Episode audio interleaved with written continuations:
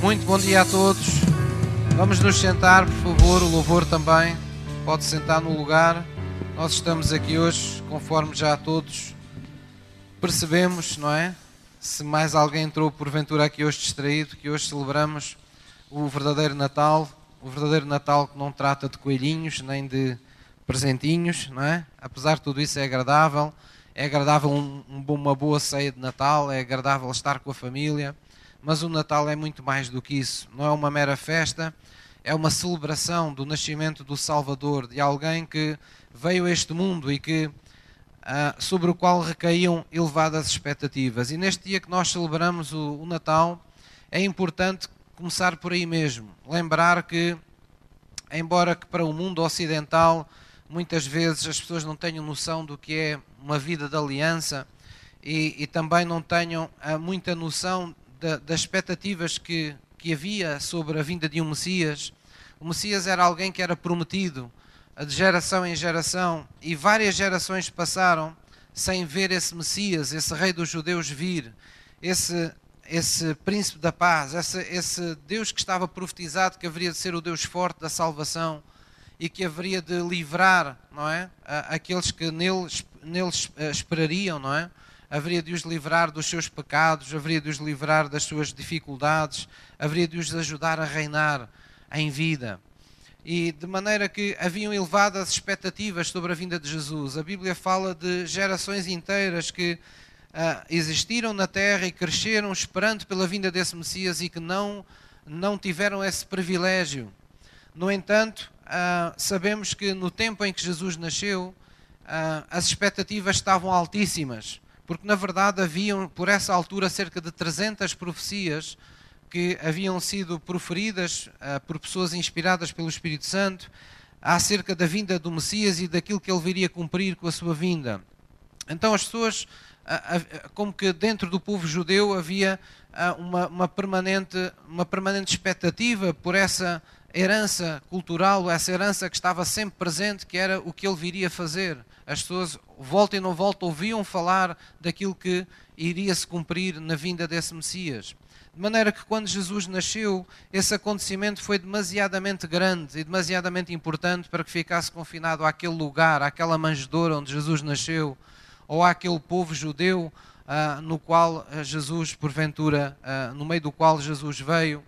Uh, e era um acontecimento grande demais, inclusivamente para ficar confinado àquela época, porque Jesus veio para ser aquele que, conforme diz a Bíblia, o que era, o que é e o que há de ser. Veio para ser o eterno. Jesus já tinha existência antes de nascer nesta terra. A Bíblia diz que ele era a palavra, era Deus Pai, Deus Filho, que era a palavra de Deus, e diz que esse verbo se fez carne e habitou entre nós. E vimos nele a glória verdadeiramente manifesta uh, de Deus. Então, quando Jesus de facto uh, nasceu, ele cumpriu muitas dessas expectativas. E, e, na verdade não foi por acaso que aqueles três reis magos, não é? Uh, que estudavam as profecias e que estudavam os astros, vendo uma estrela diferente de todas as outras, a seguiram e foram ao encontro, digamos assim, do nascimento do próprio Senhor Jesus há todo um simbolismo, há todo, uma, há todo um lado profético nesta, neste seguir a estrela, porque na verdade, conforme vamos ver na palavra de Deus, Jesus é chamado de facto da estrela viva da manhã.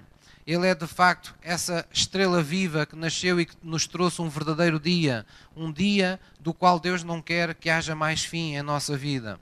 Amém? Então vamos abrir em Mateus 2, vamos recordar uh, duas ou três passagens bíblicas que uh, nos lembram de facto este momento, este acontecimento, para que nós possamos de facto incidir o nosso, a nossa palavra de hoje na, na revelação de que, do que Jesus uh, veio fazer a esta terra. Mateus 2, versículo, versículo 1, é, digamos, que essa passagem que tantas vezes foi tornada em quase que em presépio, não é? Uh, mas que uh, nos fala realmente de. É uma das visões que estão uh, nos Evangelhos. Em, em, em, cada Evangelho há uma maneira diferente de contar a história, embora que nenhuma delas anule a anterior ou a seguinte, porque todas elas concorrem em revelação para que nós tenhamos um entendimento mais correto daquilo que foi o nascimento de Jesus. Então, no versículo 1, Mateus 2, versículo 1 diz: E tendo nascido Jesus em Belém de Judeia, no tempo do rei Herodes, eis que uns magos vieram do Oriente a Jerusalém, dizendo: Onde está aquele que é nascido rei dos judeus? Porque vimos a sua estrela no Oriente e viemos a adorá-lo. No versículo 10 diz: Vendo eles a estrela, regozijaram-se muito com grande alegria. E entrando na casa, acharam um menino com Maria, sua mãe, e prostrando-se o adoraram, e abrindo os seus tesouros, ofertaram-lhe dádivas, ouro, incenso e mirra. Vamos abrir nossas Bíblias também em João, capítulo uh, 1, Evangelho de João, capítulo 1. Ora, vamos lá desligar isto um bocadinho. Liga isto para os irmãos não ficarem como o bacalhau para o Natal, congelado. Ora, João 1, vamos lá abrir. João capítulo 1, versículo 9. João traz-nos este lado mais espiritual do nascimento de Jesus, que é tão importante para nós hoje, que sabemos que Deus é espírito e que necessita ser adorado em espírito e de verdade, o entendermos. E diz assim no versículo 9: Ali estava a luz verdadeira, que ilumina a todo o homem que vem ao mundo. Portanto, João está a referir-se a Jesus. Estava a dizer: ali está a luz verdadeira que ilumina a todo homem que vem ao mundo. Estava no mundo e o mundo foi feito por ele, e o mundo não o conheceu. Veio para o que era seu e os seus não o receberam. Está a falar dos judeus que o levaram à crucificação, inclusivamente por inveja. No versículo 12 diz: Mas a todos, diga comigo, mas a todos, quantos o receberam, lhes deu o poder de serem feitos filhos de Deus, aos que creem no seu nome. E leio só no versículo 14: diz: E o Verbo, a palavra, se fez carne e habitou entre nós, e vimos a sua glória, como a glória do unigênito do Pai, cheio de graça e de verdade. Cheio de graça e de verdade. Vamos terminar este, este momento de palavra abrindo em Apocalipse 22, mesmo, mesmo no final da sua Bíblia. Apocalipse 22, versículo 16. Apocalipse 22, versículo 16.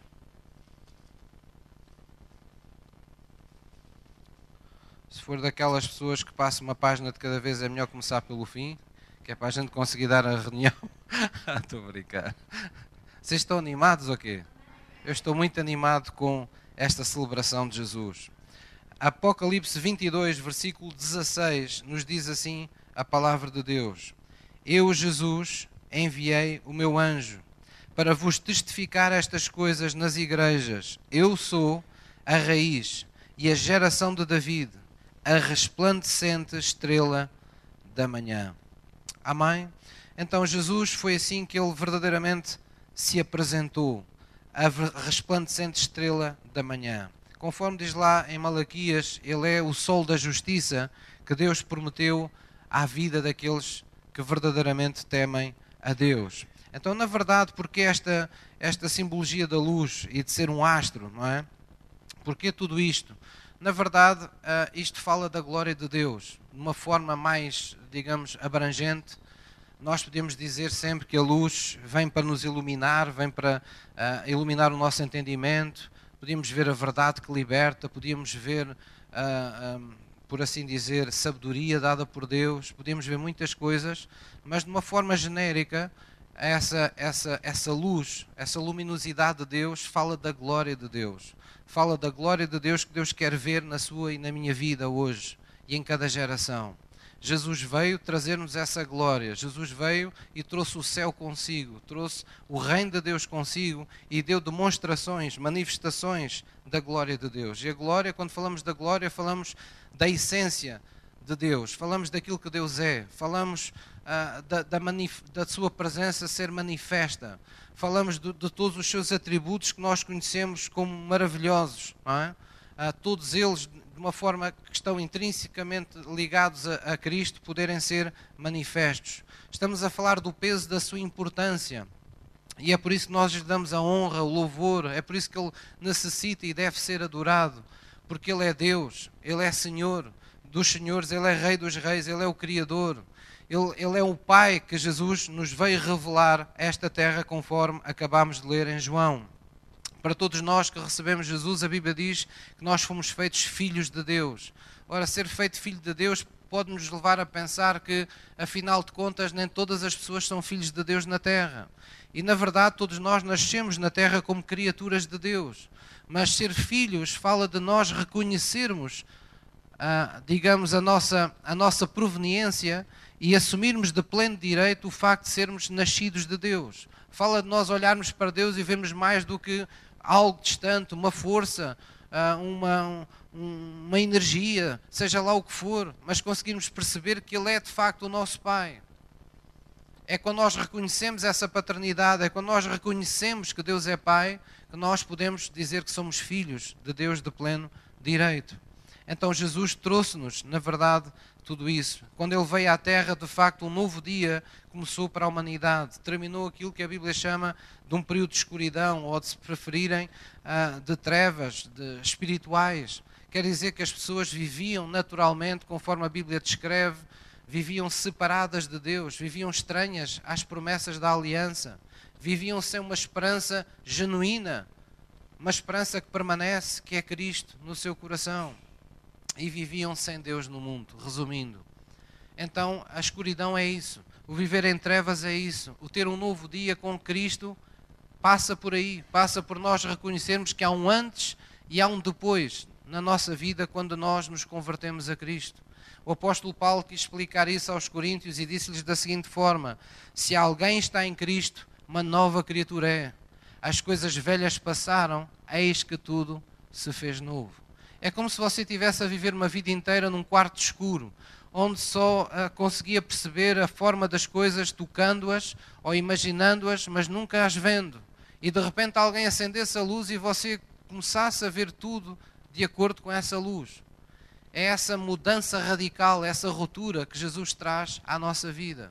E é por isso que o verdadeiro cristianismo não é religião, não é nós uh, nos convencermos que de alguma forma temos um qualquer lugar reservado no céu e permanecermos com a nossa vida inalterável. Não, a nossa vida tem que ser modificada. Ela devemos ter a expectativa que ela mude, que ela seja transformada, que ela alcance aquilo que Jesus nos veio trazer. Pois ele anunciou que na sua vinda ele viria para que nós tivéssemos vida e vida na sua plenitude, vida com abundância. Ou seja, aquele tipo de vida que demonstra a glória de Deus na terra é aquele sentimento de plenitude. É como você olhar para a sua vida e, dizer assim: bem, eu não vejo apenas que Deus tenha feito isto ou aquilo, eu vejo a mão de Deus em tudo na minha vida. Eu vejo a mão de Deus no meu coração, na minha alma, nos meus sentimentos, ah, na minha maneira de pensar, nos propósitos com que eu vivo. Eu vejo a mão de Deus no meu dia a dia, quando eu entro, quando eu saio de casa. Então, essa plenitude, esse sentimento de que estamos em todo o tempo a coberto de um Deus cuidador, de um Deus que está presente nas nossas vidas, que nós experimentamos a partir do momento que recebemos o que Jesus nos trouxe. Amém? E é por isso que já aqui hoje muito bem foi falado que uma das profecias que estavam acerca de Jesus que foram cumpridas foi que ele se chamaria Emmanuel. O Emmanuel significa Deus conosco. Quer dizer que Jesus veio para que Deus estivesse conosco em todo o tempo. Será que isso é assim tão importante, pastor? Não seria melhor que ele viesse para pagar as minhas contas? Também veio. Ele também veio para ser a provisão. A Bíblia diz que Jesus, na cruz, foi preciso ir à cruz para que as bênçãos de Abraão chegassem a nós que éramos gentios. Mas isso é pouco para Deus. Deus não se resume ao materialismo do ser humano. A maior de todas as doenças do ser humano que ficou conhecida e ficou, vamos dizer assim, uh, não queria dizer imortalizada, mas ficou conhecida mundialmente, numa frase da Madre Teresa Calcutá, foi quando ela disse que a maior de todas as doenças era a solidão. Para chamar a atenção das pessoas de como a solidão é de facto a maior de todas as doenças que o ser humano enfrenta neste, neste mundo. E foi essa, foi essa solidão, foi essa doença que Jesus nos veio curar antes de todas as coisas. Por isso ele é Emmanuel. Ele é Deus conosco. Nós todos fomos nascidos na terra e somos nascidos porque tivemos um pai carnal, uns têm um pai ou tiveram um pai uh, do qual podem dizer coisas boas, outros nem por isso. Nem todos os pais conseguiram demonstrar amor aos filhos, nem todos são lembrados pelas melhores razões, mas Jesus nos trouxe um pai que nós tínhamos no céu, que nós desconhecíamos. Um pai que consegue estar conosco em todos os momentos da nossa vida. Talvez esse seja um dos sentimentos, um dos desejos mais incompreensíveis que os pais têm no seu coração para com os filhos. Eles gostariam de viver para sempre, quanto mais não fosse para estar sempre presente na vida dos filhos para os poder ajudar. Mas nós sabemos que isso não é possível. Há um tempo para os pais da terra aqui estarem. Há um tempo para prepararem a geração dos seus filhos. Mas temos um Pai no céu que, de acordo com a palavra de Deus, está conosco sempre hoje, aqui, agora e por toda a eternidade. Um Pai do céu que é um verdadeiro cuidador. Um Pai do céu que nos pode verdadeiramente providenciar tudo aquilo que nós necessitamos. Porque esse é também outro sofrimento de muitos pais na terra. Quererem providenciar o melhor para os filhos e muitos não conseguem. E muitos ficam aquém. E muitos se deitam na cama e sofrem porque podiam dar um melhor futuro aos seus filhos e não conseguiram. Mas Jesus vem-nos aliviar todos esses sofrimentos. Jesus vem-nos trazer esse Pai que nos pode verdadeiramente dar todas as coisas de que necessitamos para a vida. Na verdade, é isso que está na palavra de Deus. Diz que em Cristo fomos abençoados com todas as bênçãos nos lugares celestiais. Com Ele nos foram dadas, diz a Bíblia, todas as coisas respeitantes à vida.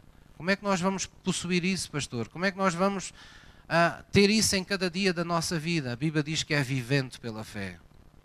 Uma vez que recebemos Jesus no coração, conforme já aqui falei, as coisas velhas passam, tudo se começa a fazer de uma forma diferente, de uma forma nova. Há uma novidade de dia, há um novo caminho a trilhar com Jesus. Mas nesse novo caminho, nós temos a responsabilidade de permanecer na fé. De todos os dias não nos escandalizarmos perante Deus por nada que nos aconteça.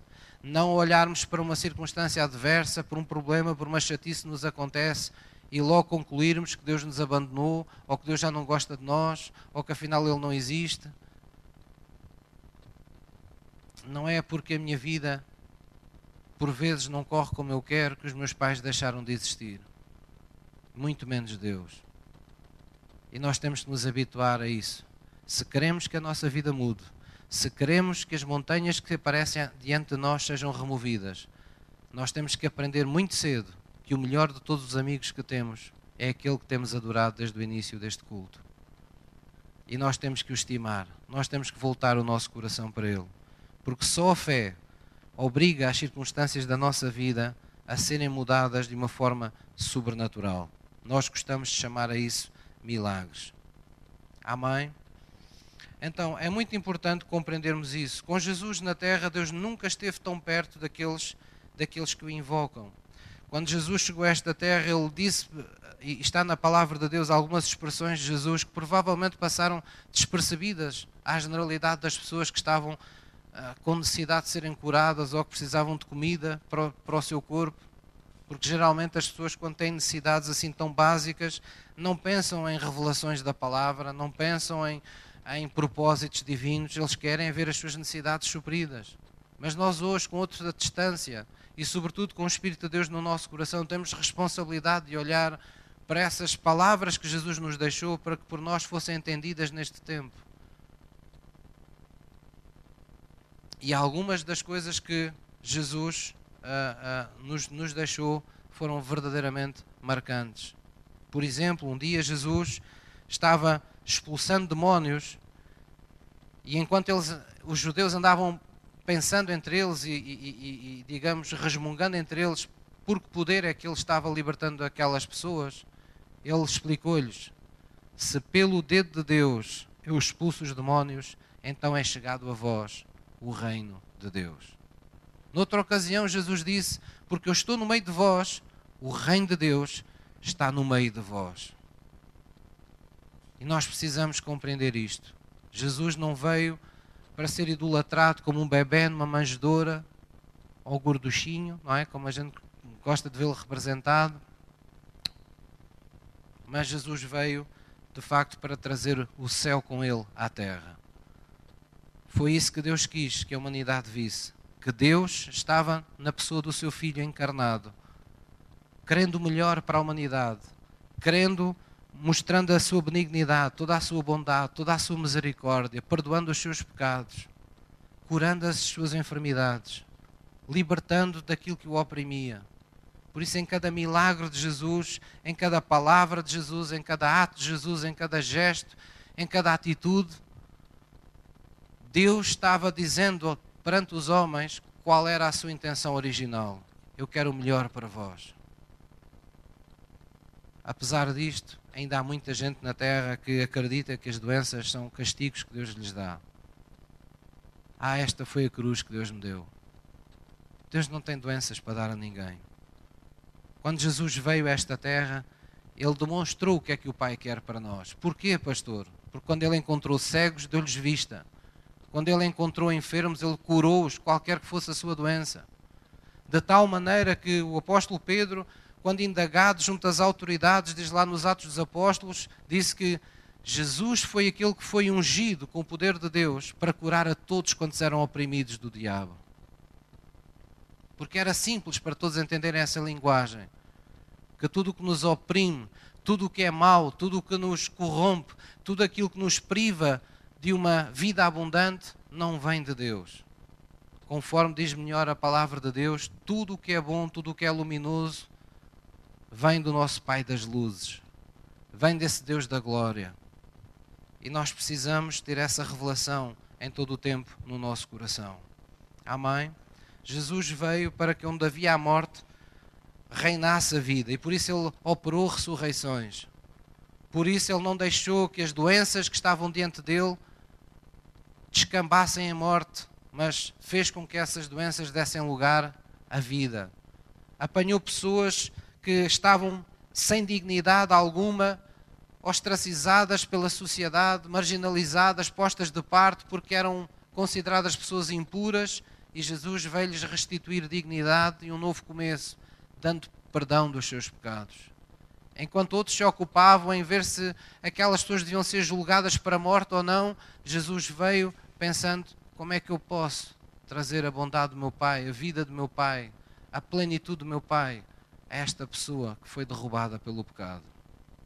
Então Jesus veio cheio dessa misericórdia, veio cheio desse perdão, veio cheio desse amor incondicional que sempre nos dá a oportunidade que precisamos para nos restabelecer.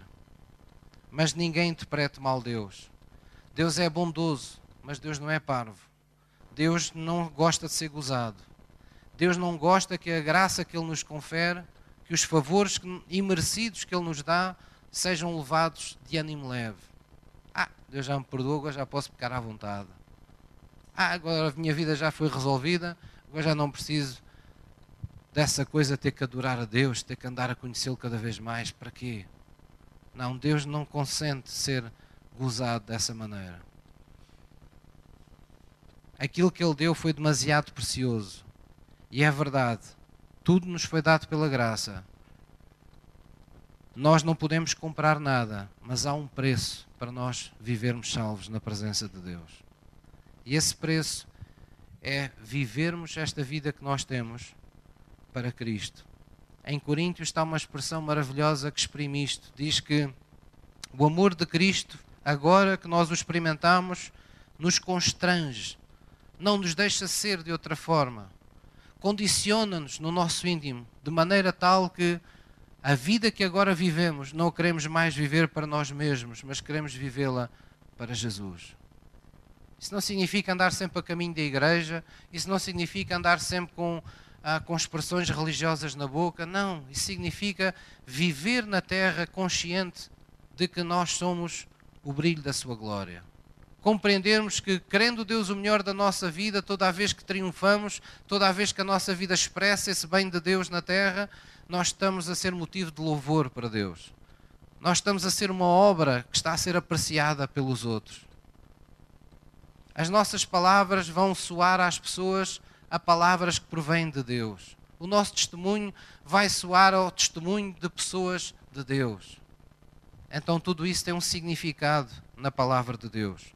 Tudo o que de bom e luminoso Jesus nos trouxe é disso que Deus nos quer ver cheios. Há uma promessa na Bíblia relacionada com isto que nós estamos a falar hoje, com o nascimento de Jesus e o facto de Jesus ser a estrela viva da manhã, que diz: Chegará a hora em que os justos resplandecerão como o sol no reino de seu Pai.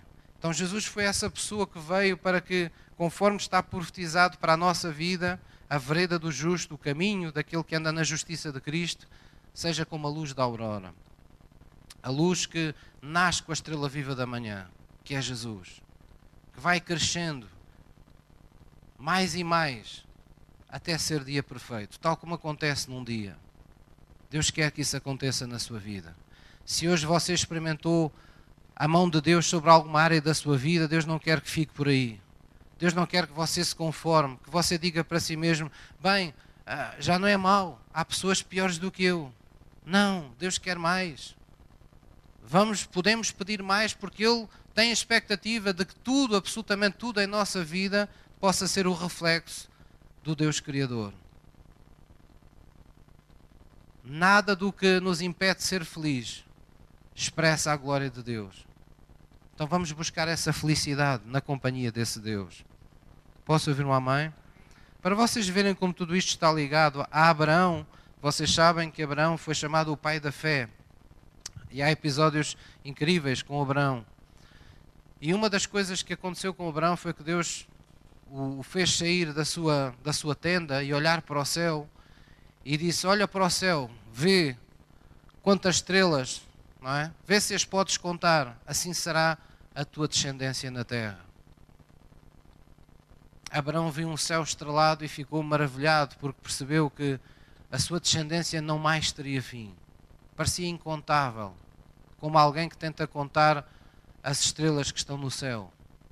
Mas não se tratava apenas de números, não se tratava apenas de quantidade. A Bíblia diz que nós, na verdade, hoje que estamos em Cristo, que a Bíblia chama de descendência de Abraão porque vivemos pela fé em Cristo, porque temos por Pai o mesmo Deus, a Bíblia diz que nós que somos descendência devemos resplandecer como astros de luz nesta terra. Jesus levou isto tão a sério que, conforme lemos há pouco, ele veio ser a luz verdadeira que ilumina todo o homem. Quem é que leu isso comigo há pouco? Jesus vai ser a luz verdadeira. Mas o que é que Jesus preparou? O que é que Jesus começou a dizer aos seus discípulos?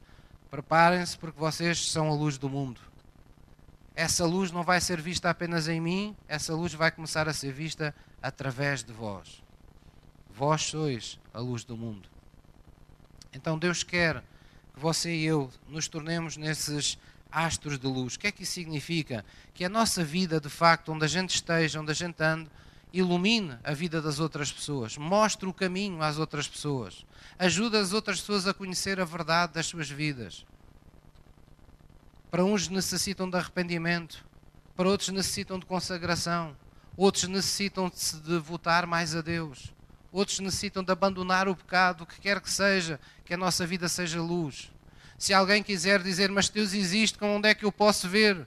Que eles possam olhar para a nossa vida e possam dizer: sim, eu, eu percebo que há Deus, por causa da vida que esta pessoa leva, por causa das coisas que lhe acontecem por causa do, do que eu sinto quando estou na presença desta pessoa, por causa daquilo que eu vejo acontecer na vida dela todos os dias. Só Deus pode fazer aquilo.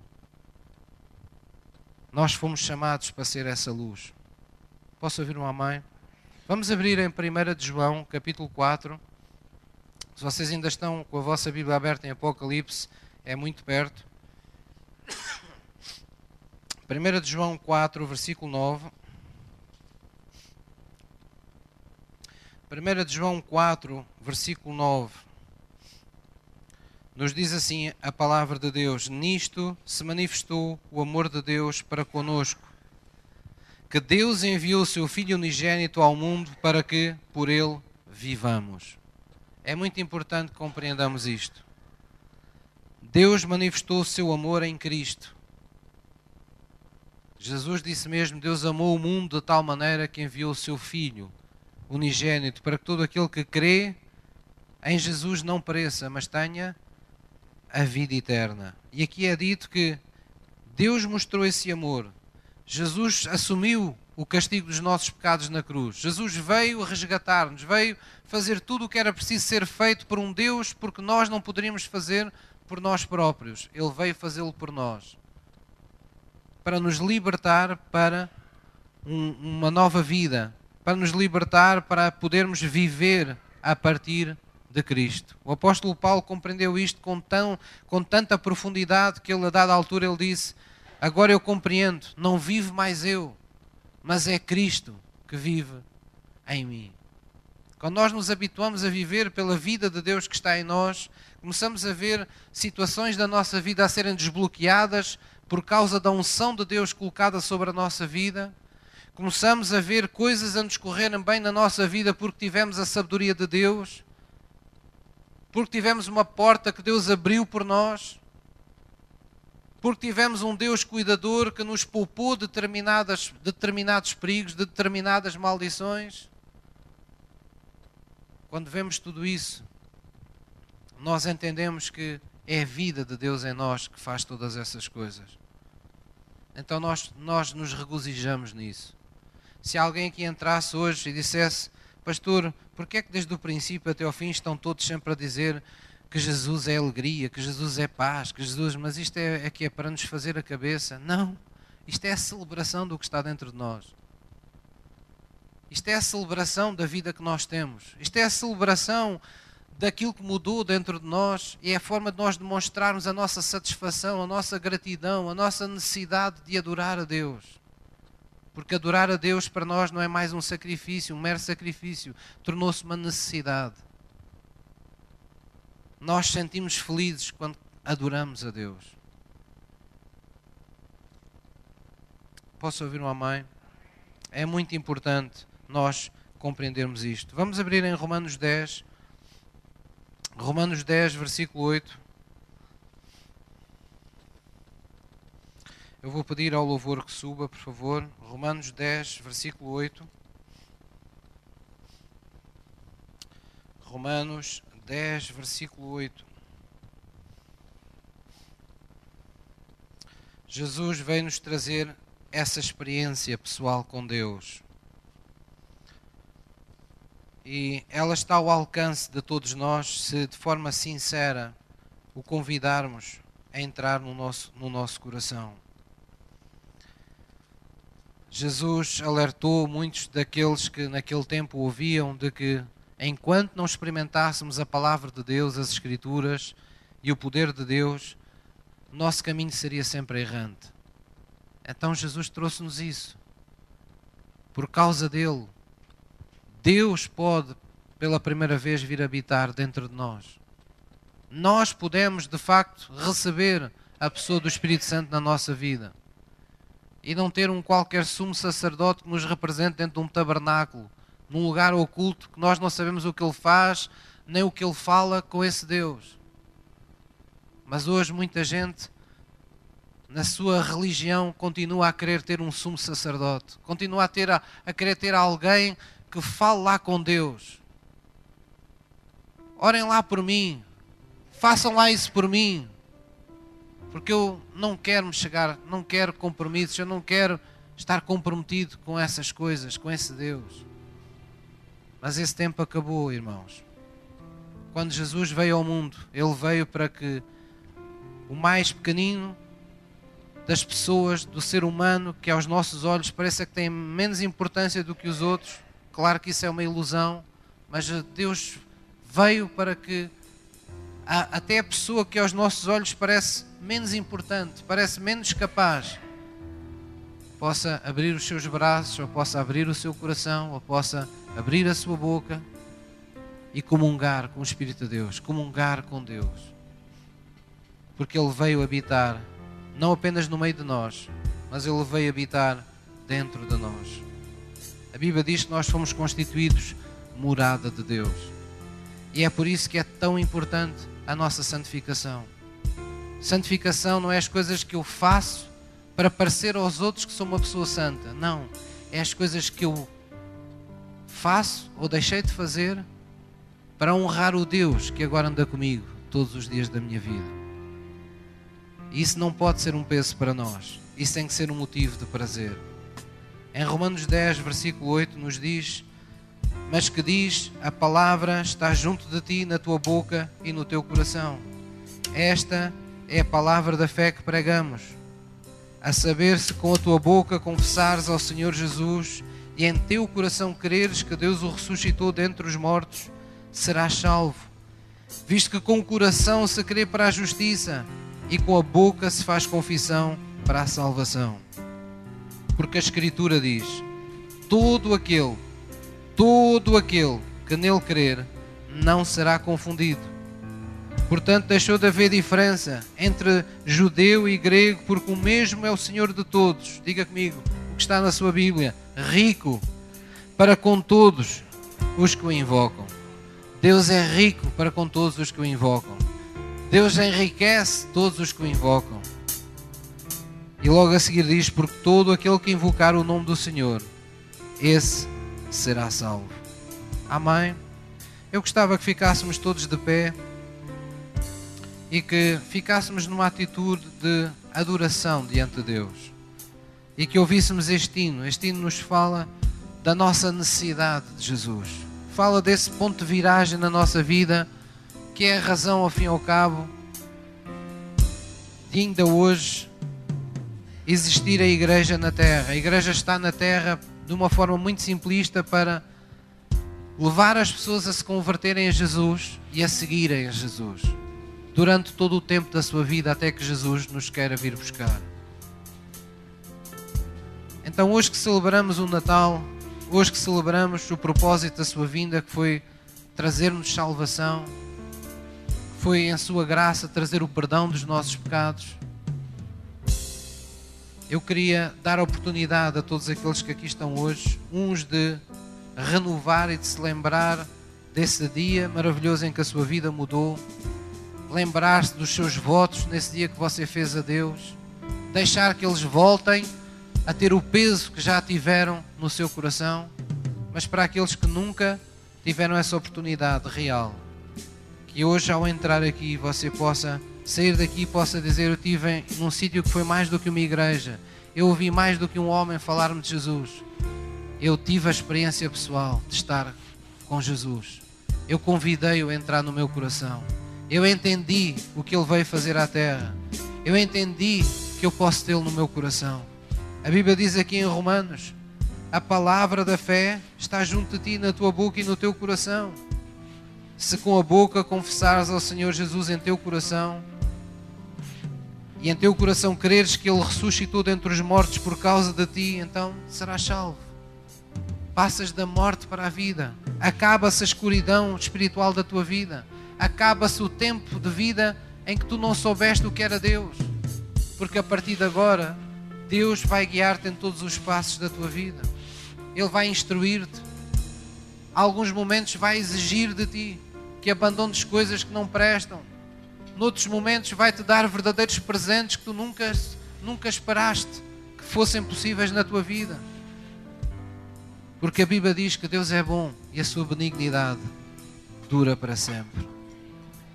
Então vamos baixar a nossa cabeça em reverência diante de Jesus e eu gostava de convidar toda a igreja, aqueles que já receberam Jesus no coração e aqueles que ainda não o fizeram, a pensarmos em Jesus, a ouvirmos esta letra, a darmos este tempo de honra para Cristo, para que Jesus seja, seja levantado dentro de nós nesta manhã.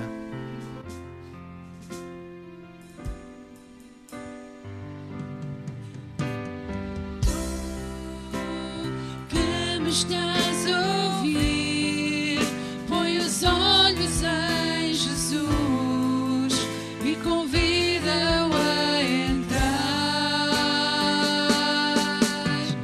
Vem receber da sua mão tudo o que ele já fez por ti. Só precisas aceitar.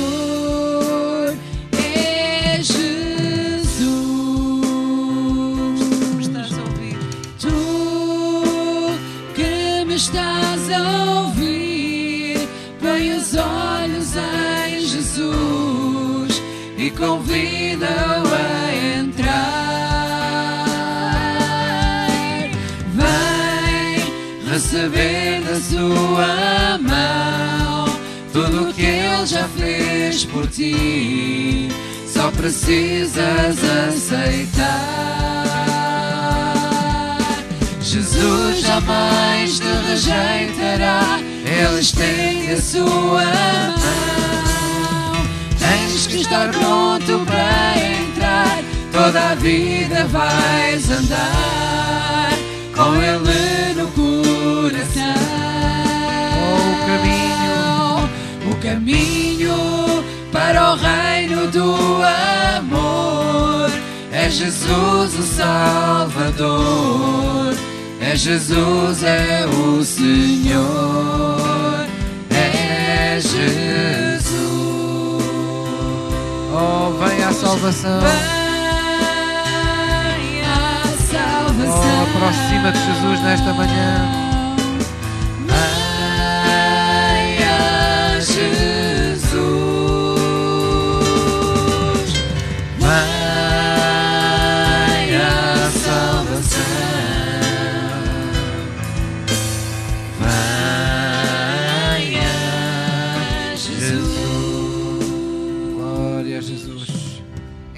Estamos nesta atitude de reverência, eu quero convidar toda a igreja a renovarmos os nossos votos da salvação.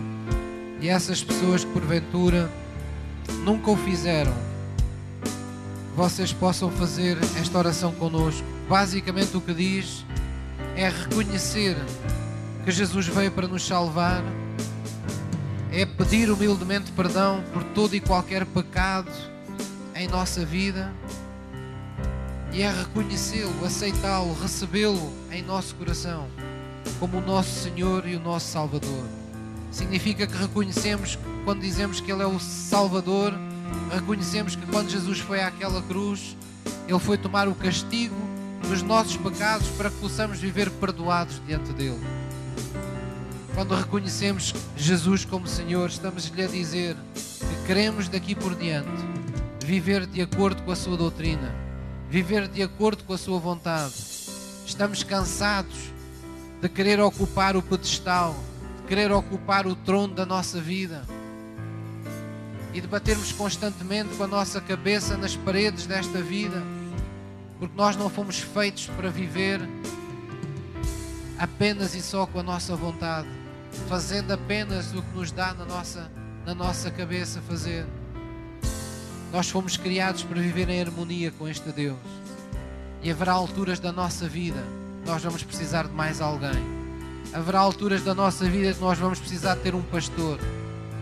Haverá alturas da nossa vida que vamos precisar de ter uma igreja que ore por nós. Haverá alturas da nossa vida que vamos precisar de ter pessoas que nos apoiem, que nos ensinem, que nos ajudem a prosseguir. Haverá alturas da nossa vida em que nas nossas forças não conseguiremos mais e em que precisaremos de uma força sobrenatural. E esse alguém, esse alguém que irá fazer diferença na sua vida, é Deus, é Jesus, é aquele a quem você pediu para lhe dar a sua mão. Então vamos orar a Ele, vamos nos consagrar a Ele nesta manhã e vamos dizer assim juntos, querido Deus, nesta manhã eu te dou graças por poder ouvir as palavras que estão no teu coração. Eu te agradeço, Deus, por teres providenciado a minha salvação, teres aberto um caminho para a minha vida, por me teres desejado a vida e pago o preço para que ela fosse abundante ao entregares o teu filho Jesus naquela cruz para castigo dos meus pecados. Hoje eu creio, Senhor, que Jesus é o caminho, a verdade e a vida. Hoje eu reconheço que não nasci nesta terra para viver por mim mesmo, mas para viver contigo. Por isso eu renuncio hoje a todo o envolvimento com o pecado em minha vida, a todo o egoísmo, a toda uma vida centrada em mim mesmo, pois eu reconheço que Jesus veio para ser o meu Salvador e o meu Senhor. Entra agora, Senhor, na minha vida. Sê o Senhor da minha vida, Jesus. Pois que eu te recebo no meu coração e aceito viver de acordo com a tua doutrina. Aceito andar nos teus caminhos. Ajuda-me, Senhor, para que as coisas velhas passem e tudo se faça novo em minha vida. E eu prometo que te darei a honra, me lembrarei de ti em cada vitória, em cada bom testemunho, em cada mudança positiva em minha vida. Eu te darei o louvor, eu te darei a honra, eu reconhecerei a tua vida, a tua unção operando em mim, em nome de Jesus. Em nome de Jesus. Amém.